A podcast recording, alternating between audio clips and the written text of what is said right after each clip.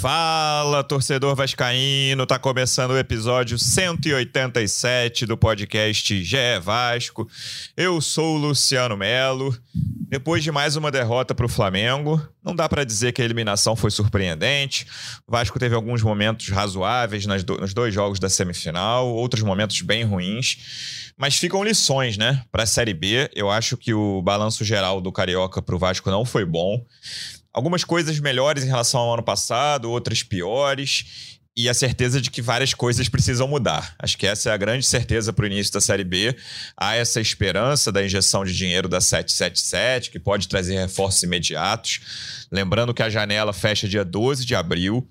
Então o Vasco precisa ter pressa, depois só pode contratar na segunda quinzena de julho, já vai ter ido metade da Série B. Vamos ver o que, vai acontecer nas próximas semanas, enquanto essa janela ainda está aberta, para discutir sobre tudo isso aqui. Estou recebendo uma das repórteres que cobrem o dia a dia do Vasco no GE. Como é que você está, Emanuele Ribeiro? Seja bem-vinda. Fala, Luciano. Fala, torcedor vascaíno. A gente tem um material legal para comentar hoje, né?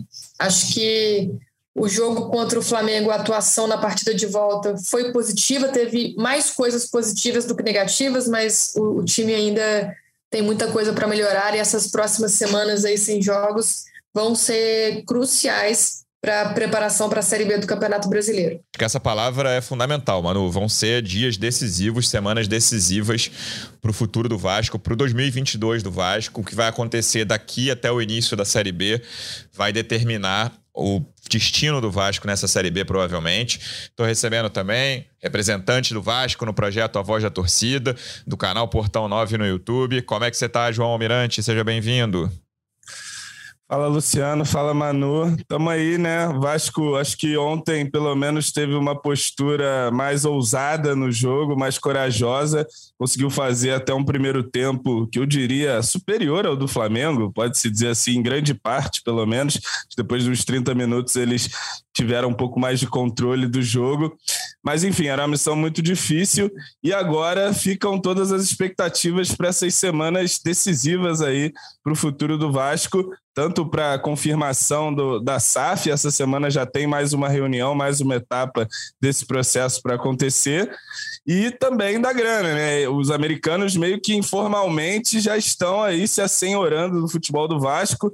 Veio uma notícia publicada aqui no GE mesmo que o Josh já tinha mandado interromper as negociações que estavam em curso, porque vão passar a tomar decisões aí no futebol do Vasco, e essas decisões, como é, a Manu disse, vão ter que ser agora, né? E você também lembrou, a janela fecha no dia 12 de abril, é, depois só abre em julho, já vai ter decorrido muita coisa da Série B, a coisa já pode estar numa situação complicada, a gente torce que não. Então, essas semanas agora é, vão ser de muito trabalho para o departamento de futebol do Vasco. E pode até acontecer da gente ter mudanças na própria estrutura, seja com reposicionamento ali de alguns profissionais ou contratação de outros, a própria, própria questão do Zé Ricardo pode estar em debate. Vamos ver o que acontece. É, vamos começar por isso, mano. Eu ia falar do jogo, mas eu acho que o mais importante é o que vem pela frente. A gente vai falar do jogo, claro, mas vamos abrir qual é o panorama de momento dessas conversas depois da primeira visita da 777 ao Brasil. Vieram sete executivos, né?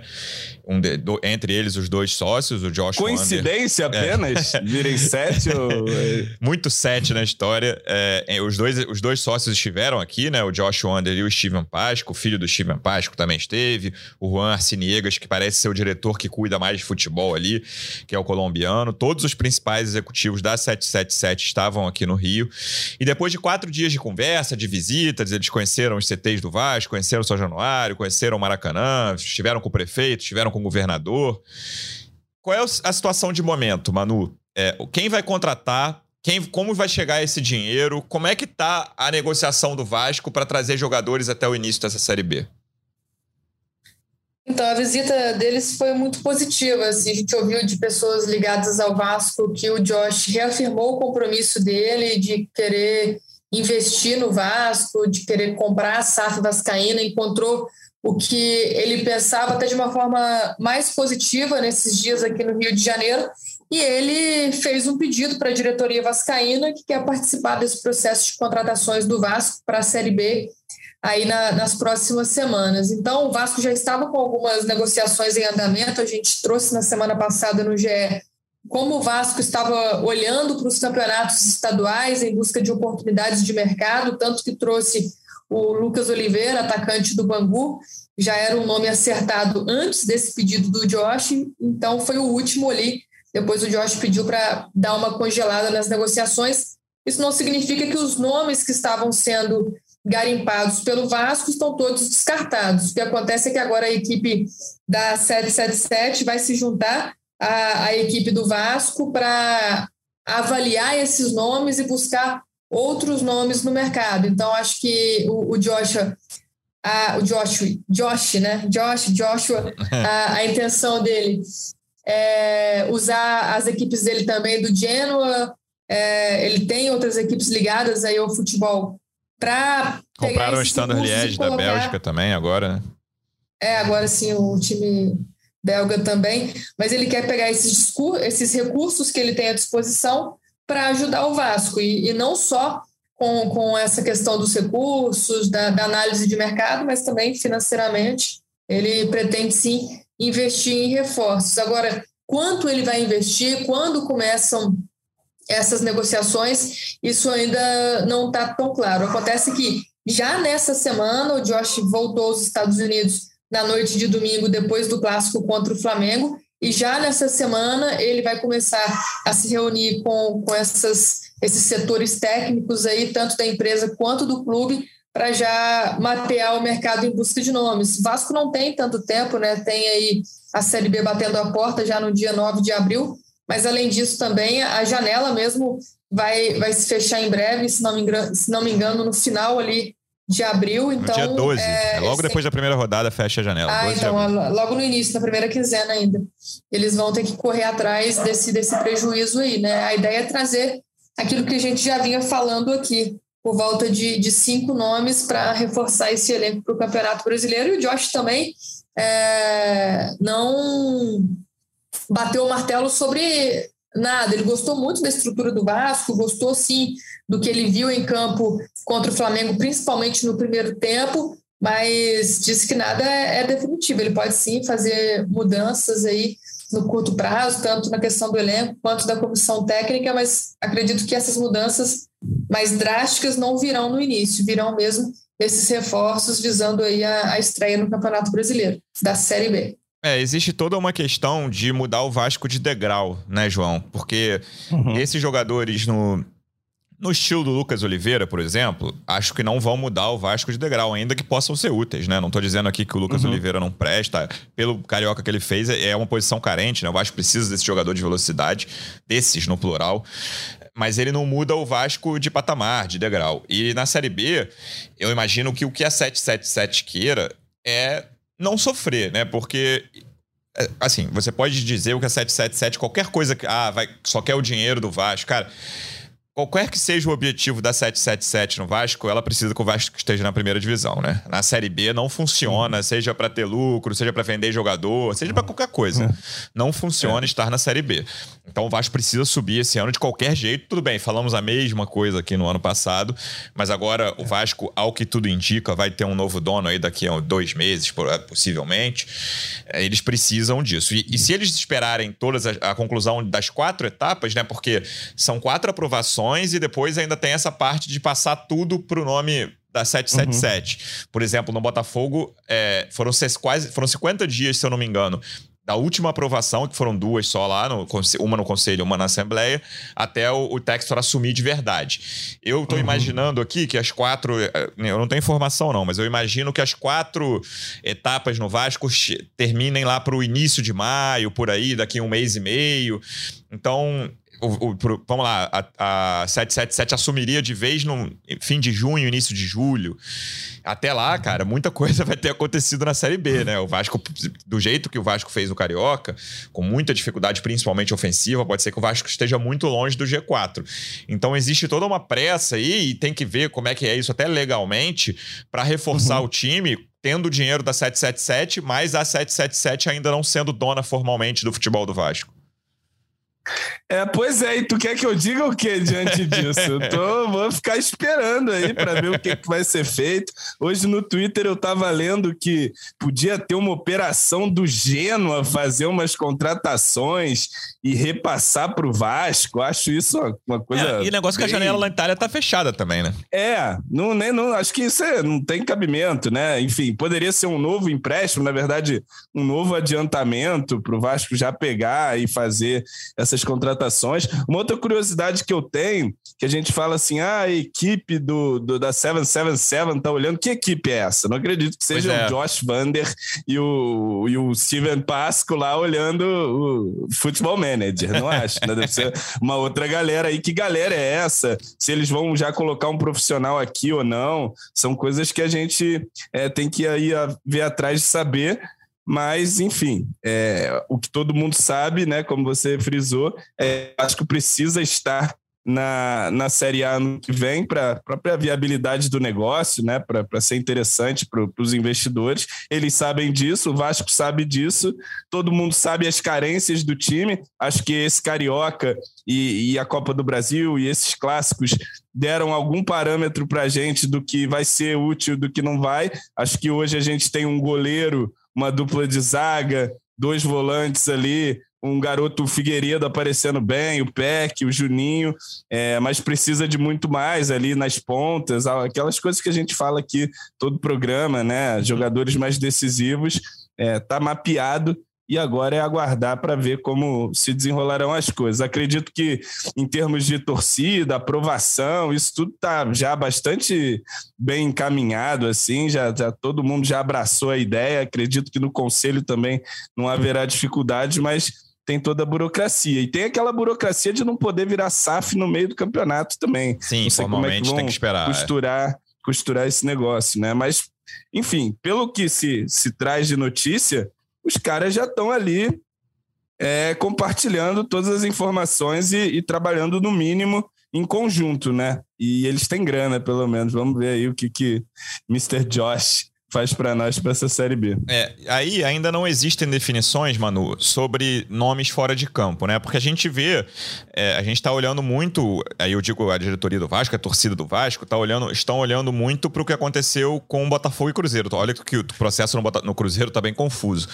Mas em, nos dois clubes, antes de chegarem jogadores, no Cruzeiro chegaram jogadores que já estavam acertados pela diretoria anterior, antes do Ronaldo entrar. Mas no caso do Botafogo e os novos jogadores contratados pela equipe do Ronaldo no Cruzeiro, antes dos jogadores chegaram peças para fora de campo, né? Os dois mudaram treinador, por exemplo, os dois trouxeram novos dirigentes para comandar o futebol, contrataram uma espécie de CEO. O, o, Botafogo não contratou ainda, né? O CEO que, que tá lá hoje é o que tava, mas o Textor contratou o Mazuco para ser diretor de futebol e o Alessandro, Alessandro Brito, que era do Galo, para ser o scout, o chefe dos scouts ali. O Ronaldo também trouxe peças, inclusive um CEO lá, o Gabriel Lima, ele também contratou gente para comandar o futebol e o, e o treinador uruguaio Pesolano.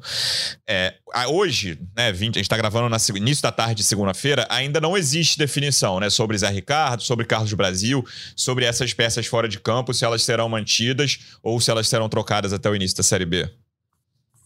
É, não existe definição, mas também não significa que eles vão ser mantidos no cargo, né? Eu acho que ainda está cedo até para 777 pensar sobre isso. Acabou de fazer a primeira visita ao Rio, ainda está nesse início de processo burocrático, acho que tem mais dois meses, né, até o fim de maio, para é, terminar a aquisição da SAF do Vasco. Mas o Josh já falou ali nos bastidores também, é, o que eu disse aqui no início, que ninguém também está tá livre de, de ser avaliado, de é, poder ser, ser tirado ali do time, tanto em questão de jogadores quanto em questão de, de comissão técnica, questão administrativa. Ele tem a intenção até de, de colocar a sede administrativa da SAF lá no CT Moacir Barbosa, então o CEO vai estar trabalhando ali no ambiente é, do futebol totalmente, né? Porque hoje a sede administrativa do Vasco fica em São Januário. Então o, o Josh quer levar essa administração da SAF lá para o CT Moacir Barbosa para ficar mais perto do futebol. Mas ele, ele disse isso, Luciano, que ainda vai avaliar é, tanto o Zé Ricardo quanto o trabalho do Carlos Brasil e alguns jogadores também em questão para definir qual vai ser o, o, futuro do Vasco na temporada. Mas acredito eu que mudanças drásticas não vão acontecer nessas três semanas. Né? O trabalho do Zé Ricardo até pode sim ser avaliado em conjunto com o departamento de futebol e também com a 777. É, o Zé Ricardo teve alguns méritos no início da temporada, mas a gente vê um Vasco ainda muito longe de estar preparado para a Série B. Então, talvez a diretoria pode até entender que esse momento seja um, um momento ideal para trocar o comando técnico, mas ainda sem uma influência tão grande da 777 Partners, pelo menos é o que, que a gente ouve nos bastidores. A 777 focada mais nessa questão de ajudar o Vasco a reforçar o elenco para a disputa da Série B. Como vai ser isso? A gente ainda está buscando essas informações e nos próximos dias vai estar tá lá tudo no, no ge.globo, como vai ser esse processo aí de contratações da 777. João, você comentou de resistências e encaminhado, aprovação encaminhada. Eu tenho a sensação, olhando de longe, de um pouquinho de fora, de que essa visita deles aqui quebrou várias resistências, assim. É, a gente vê até personagens youtubers e tal, né, que eram né, bem oposição, de oposição. É, acho que a, a manifestação de, de apoio da torcida no treino de sábado, principalmente ali, né, foram, acho que tinham quase 10 mil pessoas ali em São Januário, 7 mil por aí. É, isso impressionou muita gente. Acho que tinha gente muito desconfiada ainda de, de relação ao apoio da torcida. E mesmo até as notícias que a oposição pública quer, né, surgiram da oposição ali relação à condenação do Josh Wander lá em 2004 sobre é, por tráfico de cocaína. Estão fazendo. A, oposição fez um dossiê do Josh Wander. E acho que isso, no fim das contas, não teve o, o efeito que eles desejavam, né? Eles que eu digo a oposição do Vasco, a, a, principalmente quem é a oposição à SAF no momento. É, e principalmente com o que aconteceu no treino de sábado, eu acho que essa visita, esses quatro dias dos executivos aqui no Rio, aumentaram o apoio e diminuíram resistências que havia. Claro que ainda há resistências, é. mas acho que hoje elas são menores. É, na, na, no, no, primeiro momento, né? Eu lembro quando eu vi a notícia, eu vi no Twitter, assim, saiu Vasco assina venda para 777. Aí você não sabe nada, né? Uhum. Que 777, que isso, vendeu, por quanto, como. Aí depois as, vai dando entrevistas, as coisas vão se materializando, os caras chegaram aí no Brasil, é, deram entrevistas, continuaram reafirmando tudo aquilo que, que já tinham dito inicialmente. O Josh, acho que muito sabiamente, soube tocar num ponto da torcida ali e, e botar uma bronca ali de que o Vasco não vai jogar em desvantagem financeira assim nunca mais e tudo mais. Então a coisa vai ganhando uma, uma concretude ali e as pessoas que eram mais resistentes começam a ceder um pouco. E aí, como você bem disse, vem a manifestação toda da torcida, é, ali no, no, treino aberto, no, e não dá para dizer que aquilo foi, ah, estamos aqui apoiando o time para virada, não sei o que, que era muito improvável. Era um apoio realmente à visita dos caras, para mostrar ali a força que a torcida tem, que a torcida, mesmo num treino, slot, incentiva e está lá pelo Vasco, tá sempre que foi, foi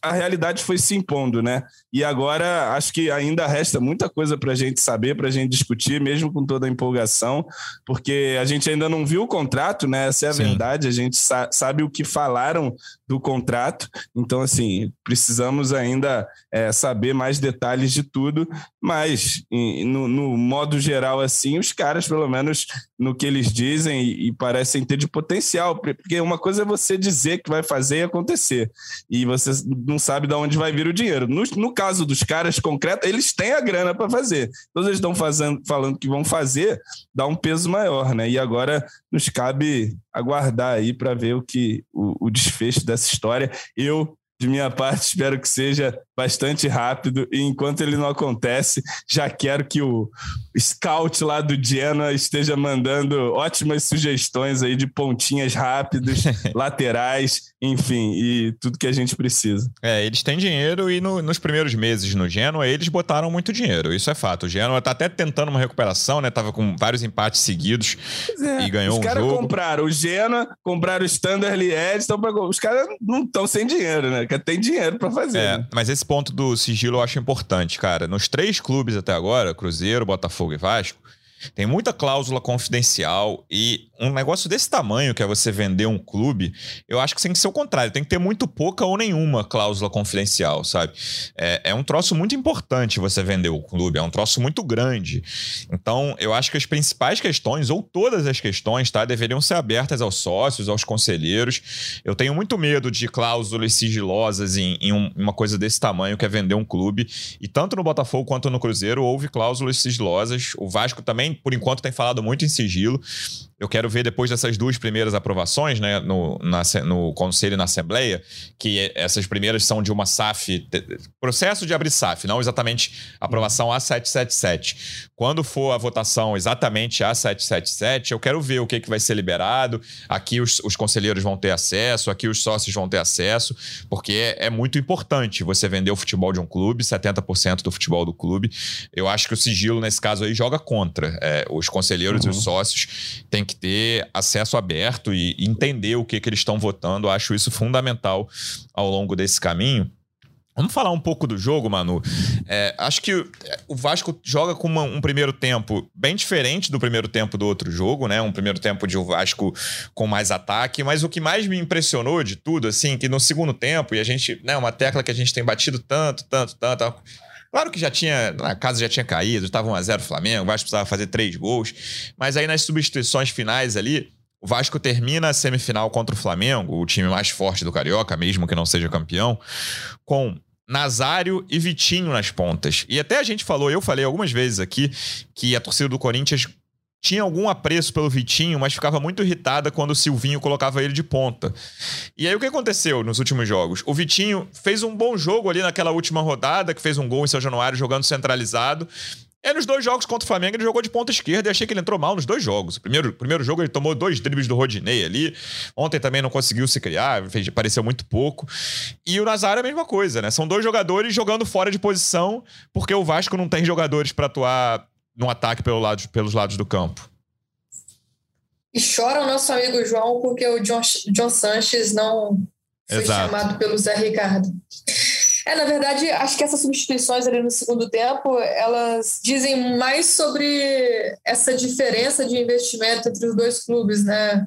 O Flamengo, tanto o Flamengo quanto o Vasco, acho que tentaram ainda deixar o jogo mais aberto, mais ofensivo, mas aí o, o Flamengo tem no, no, seu banco peças que podem, de fato, decidir o jogo, né? Entraram Everton Ribeiro, Marinho, Vitinho, tanto que depois da entrada desses jogadores, com o Vasco mais aberto, naturalmente, porque sofreu o gol ali aos oito minutos do segundo tempo, o Flamengo cria muito mais chances, tem muito mais finalizações, e o Vasco a, acaba não conseguindo manter essa força ofensiva que mostrou no primeiro tempo. Até porque o Bruno Nazário é um jogador que a gente vem falando aqui já há um tempo, né? Tem sido utilizado ali como ponta, mas é um jogador muito lento e nas configurações do jogo ali no segundo tempo, o Vasco precisava de, de dar mais velocidade ali a esses jogadores de frente para tentar surpreender o Flamengo. Isso não aconteceu. Concordo com você, o Vitinho também acho que não entrou bem. Outra opção do, do Zé Ricardo foi o Luiz Henrique também, que é outro jogador que é, ainda não, não se mostrou decisivo nas chances que ele teve com o Zé Ricardo na temporada. É, é um volante meio meio ofensivo. O Zé fica alternando aí as escalações do Luiz. Mas acho que a, o ponto positivo, o saldo positivo desses dois jogos contra o Flamengo, acho que foi que os dois foram decididos em lances muito específicos, né? No primeiro jogo, o Vasco fez um jogo muito pior, foi dominado pelo Flamengo, mas mesmo assim não sofreu grandes sustos e acabou sofrendo o gol naquele pênalti marcado com a ajuda do VAR. E agora no jogo de volta, um erro do Juninho ali na, na defesa acabou gerando o escanteio que terminou no gol do William Arão logo no início do segundo tempo. Então foram lances muito específicos, acho que o Vasco apresentou uma defesa sólida, acho que dá para tirar esses pontos positivos, né? São três jogadores novos ali, o goleiro, os dois zagueiros, os dois laterais também, né? Mas os laterais ainda, ainda são um problema. Mas o Quinteiro e o Anderson Conceição acho que se firmam como dupla titular. Acho que é uma boa dupla para disputar a Série B, assim como o, o goleiro Thiago Rodrigues. E o Vasco conseguiu, sim, segurar até certo momento essa força ofensiva do Flamengo. E no primeiro tempo, com a entrada do Figueiredo, acho que o Vasco melhorou bastante em relação ao último jogo. Também o Zé Ricardo conseguiu liberar mais os laterais, Peck e Figueiredo participando por dentro, os dois ajudando bastante também na recomposição defensiva.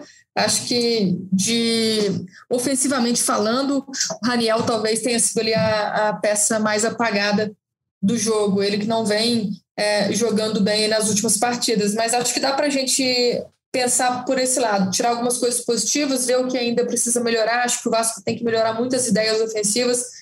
Até pouco tempo a gente via um time que só jogava a bola no pé, que deixava ele resolver. Ontem a gente viu um pouco melhor, mas ainda assim o Vasco com muita dificuldade de pisar na área do Flamengo, tanto que as melhores chances saíram dos chutes de, de fora da área do Nenê. É, e ainda assim, eu, eu não gostei do Nenê nos dois jogos, assim. Acredito até que, para mim, Nenê e Raniel foram os piores jogadores do Vasco no confronto inteiro. É, contando os 180 minutos. O Nenê deu dois, bons chutes ali no primeiro tempo de ontem. Um exigiu boa defesa do Hugo, o outro foi para fora com perigo. Mas achei que ele perdeu muita bola. Os poucos contra-ataques que o Vasco teve, que passaram por ele, não gostei. Achei que ele deu sequência a muito poucos lances. E o Raniel, num jogo como esse, assim, o consolo em relação ao Raniel é que vão ser poucos jogos assim, né? Do Vasco sendo dominado e precisando de velocidade, ao que tudo indica na Série B, o Vasco vai ficar com a bola na maior parte dos jogos. Ano passado teve essa tensão ali, até entre torcedores. Tem que ficar com a bola, não tem, os resultados são melhores de um jeito, são piores de outro mas acredito que o Vasco vai tentar propor jogo de alguma forma na maior parte dos jogos da Série B. E nesses jogos em que o Vasco é dominado, realmente o Raniel tem muito pouca utilidade. Assim, é, ele, tem, uhum. ele tem muita dificuldade de ficar brigando, ele não consegue, não tem velocidade. Ele sofreu muito ali nos dois jogos contra o Flamengo. E aí, além disso, você vê a força do elenco, né, João? Você, o time titular já é uma diferença abissal entre o do Flamengo e do Vasco. E além do gol, que foi o gol, né, pro, em relação ao ânimo do Vasco, foi muito ruim. O Vasco fez um bom primeiro tempo, tinha começado bem o segundo ali, até o gol que foi aos oito as substituições melhoram o Flamengo e pioram o Vasco, né? Achei que as duas, os dois volantes ali que foram as primeiras mexidas, o Zé Gabriel e o Juninho saíram para entrar o Yuri e o Luiz Henrique. O Luiz Henrique Manu até já citou, né? Fez muito pouco até agora. Achei que o Vasco piorou, o Flamengo melhorou, o Vitinho do Flamengo entrou bem no jogo, que eu achei. E aí depois vem o Vitinho do Vasco e o Nazário entrando fora de posição. O elenco faz muita diferença também.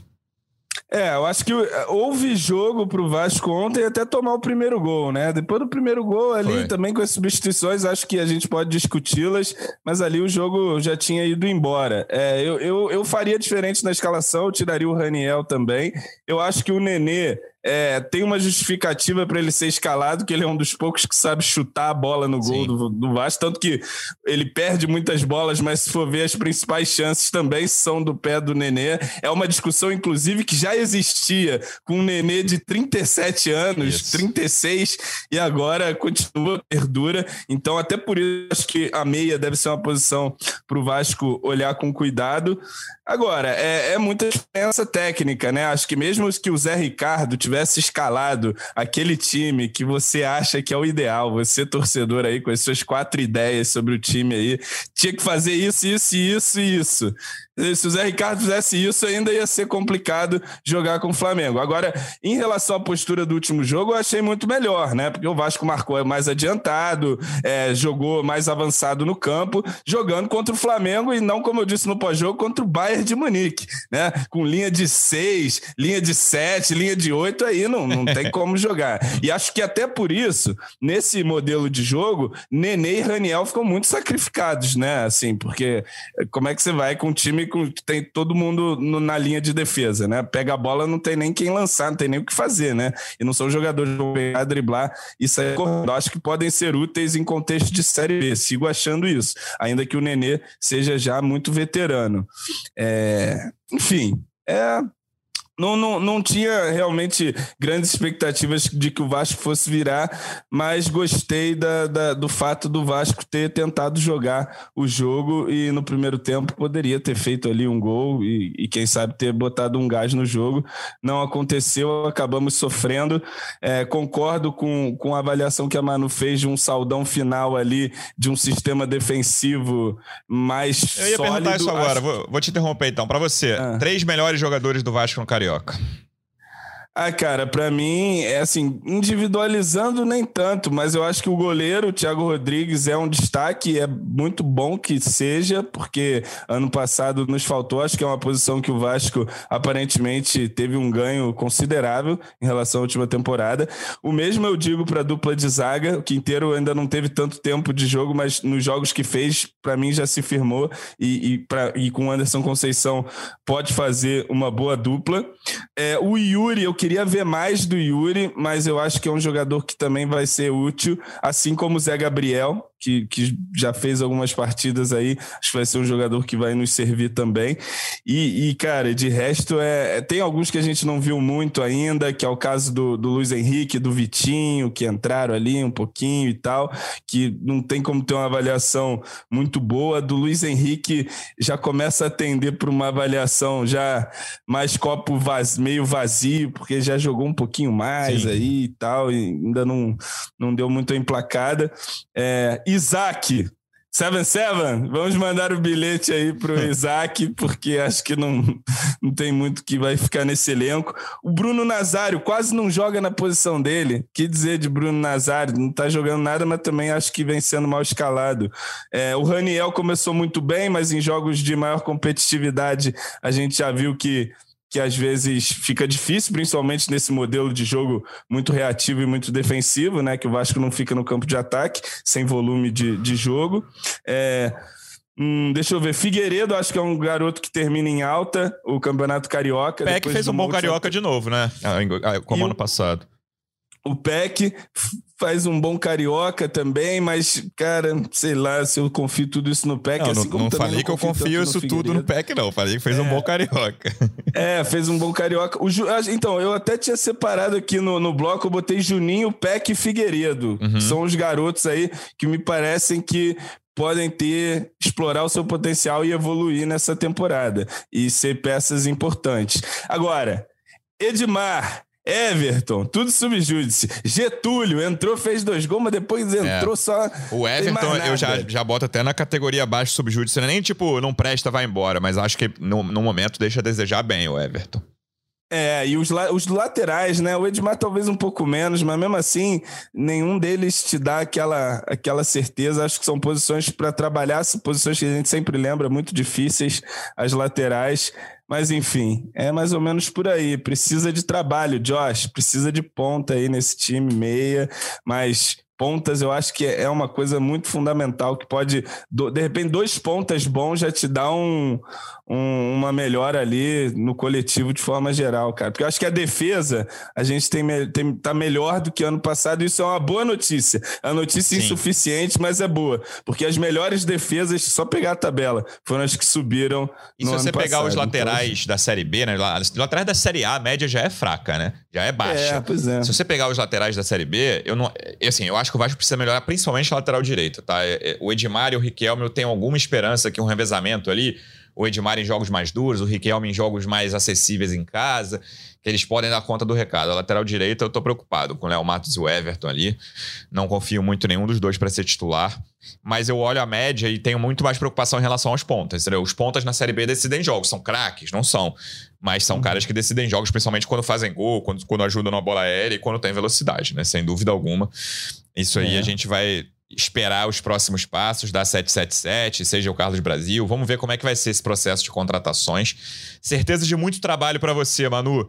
A gente vai voltar na semana que vem, o Vasco vai ficar três semanas sem jogar, né?